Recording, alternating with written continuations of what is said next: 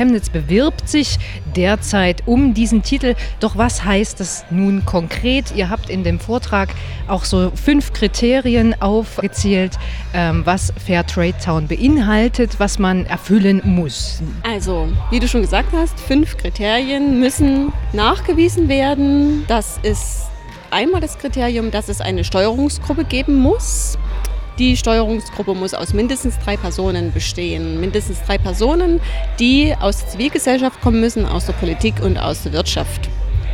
Das zweite Kriterium ist der Ratsbeschluss, der Stadtratsbeschluss, der gefasst werden muss.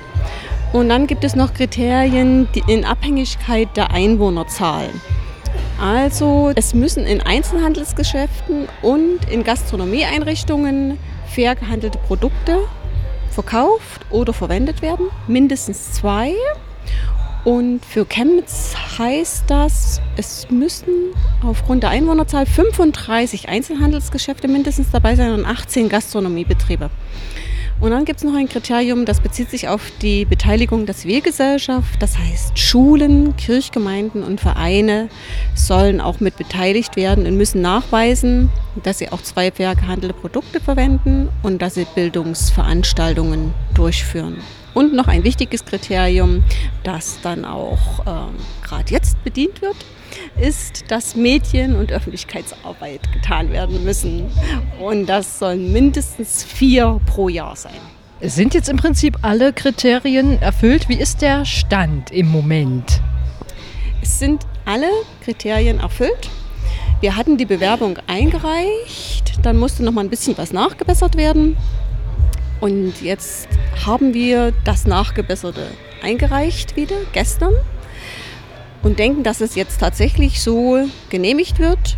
Und dann heißt es Auszeichnungsfeier, Titelvergabe. Ja, genau. Das ist auch irgendwie dann auch so eine Sache, diesen Titel dann auch zu halten, wahrscheinlich. Ne? Man ist ja dann Fair Trade Town.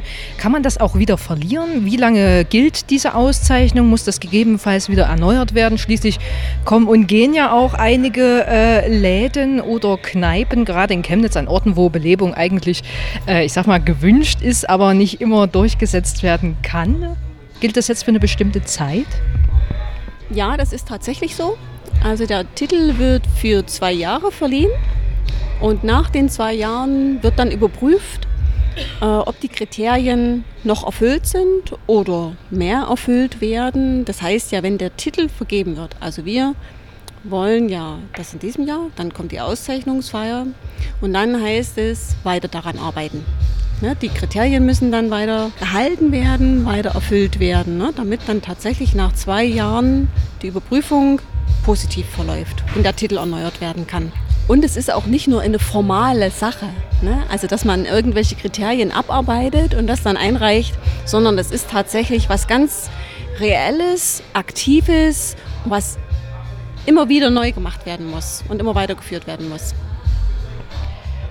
Und es ist auch eine, eine immense Arbeit. Also wir mussten ja 35 Einzelhändler finden, und auch 18 Gaststätten. Und wir müssen ja zu jedem hingehen, ein Formular ausfüllen lassen. Und manche haben gesagt, nein, das machen wir nicht. Und also das ist wirklich sehr, sehr viel Arbeit. Und ich denke, das liegt vielleicht auch daran, weil ja da auch äh, die Ehrenamtlichen, wir machen das ja alles ehrenamtlich. Und wir haben wirklich ein anderthalb Jahr gebraucht, um alle Kriterien zu erfüllen und diese Formulare ausfüllen zu lassen. Und das ist wirklich war wirklich viel Arbeit. Wir hatten ja, als der Stadtratsbeschluss oder der Antrag gestellt worden ist, da hatten wir ja im, direkt vor der Stadtratssitzung auch fair gehandelten Kaffee ausgegeben. Und es gab, es gab einige Redebeiträge dann bei der Stadtratssitzung zu diesem Thema. Und am Schluss war es aber so, dass die meisten zugestimmt haben hier im Stadtrat und es einige Enthaltungen gab. Aber Nein-Stimmen gab es nicht. Das klingt doch schon mal ganz gut. Also zumindest als Grundlage der Akzeptanz. Und Akzeptanz ist gleich so mein nächstes Stichwort und überhaupt auch das äh, Wort oder den Begriff Fair Trade äh, so in die Stadt zu bringen. Da habt ihr ja im vergangenen Jahr eine schöne Aktion gemacht mit der Kaffeewette, wo es, ja, ich sag mal, primäres Ziel war, diese äh, 5000 Tassen fair gehandelten Kaffees an einem Tag bzw. 24 Stunden zu trinken in verschiedenen Einrichtungen oder Standorten in Chemnitz.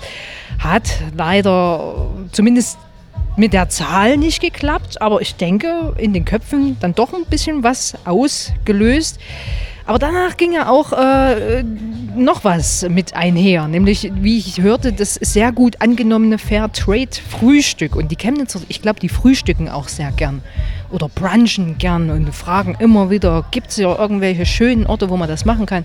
Ist vielleicht auch nochmal so ein Gedanke in Richtung Zukunft, ähm, das nochmal eventuell zu wiederholen oder in einer anderen Form zu wiederholen. Ich glaube, diese öffentlichkeitswirksamen Aktionen, da habt ihr auch so ein bisschen was euch schon ausgedacht. Also ich wollte erstmal noch ganz kurz sagen, so aus meiner Sicht war die Kaffeewette also nicht mit dem primären Ziel, die 5000 Tassen zu schaffen, sondern eigentlich war das primäre Ziel, die Öffentlichkeit zu erreichen.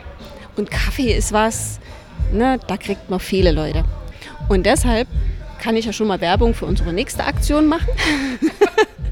die nächste Aktion wird nämlich sein, dass wir, also den genauen Titel wissen wir noch nicht, aber die längste Kaffeetafel der Stadt machen wollen im September. Und zwar zur Eröffnung der interkulturellen Wochen. Und äh, mit dieser Kaffeewette, das war so eine tolle Aktion. Wir hatten über 20 oder 30, die mitgemacht haben, also Stadtteiltreffs oder auch Kirchgemeinden. Und wir waren beim Mobilitätstag dabei auf dem Markt. Und es hat auch ein Dialysezentrum mitgemacht und viele Private, die dann uns auch das geschickt haben, wie viele Tassen sie zu Hause getrunken haben, mit Fotos. Also das ist wirklich eine ganz, ganz klasse Aktion gewesen und diese ganzen Initiatoren und Initiativen haben gesagt, wir machen das wieder. Wir haben einfach das logistisch nicht ganz so im, im Hinterkopf gehabt, dass wir das eigentlich nicht schaffen konnten. Weil gerade bei den Mobilitätstagen am Markt, da hatte ich zwei Kaffeemaschinen, eigentlich hätte ich fünf haben müssen. Es standen schon halb zehn Schlangen, weil sie das gehört haben, dass es das gibt und ich konnte das einfach nicht äh, nachkommen. Und ich denke, das könnten wir das nächste Mal natürlich, wenn wir nochmal sowas vielleicht machen, weil viele gesagt haben, wir machen das nochmal, dann müssen wir das anders planen und dann schaffen wir das auch. Gibt es schon einen genauen Ort und einen genauen Termin für diese Kaffeetafel?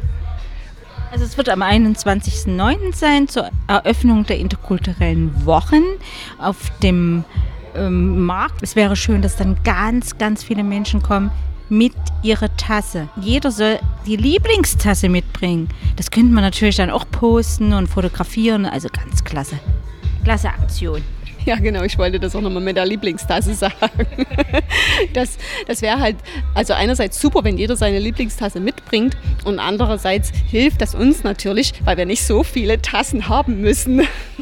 Und man denke an den Abwasch, den ja dann auch irgendjemand wieder machen muss.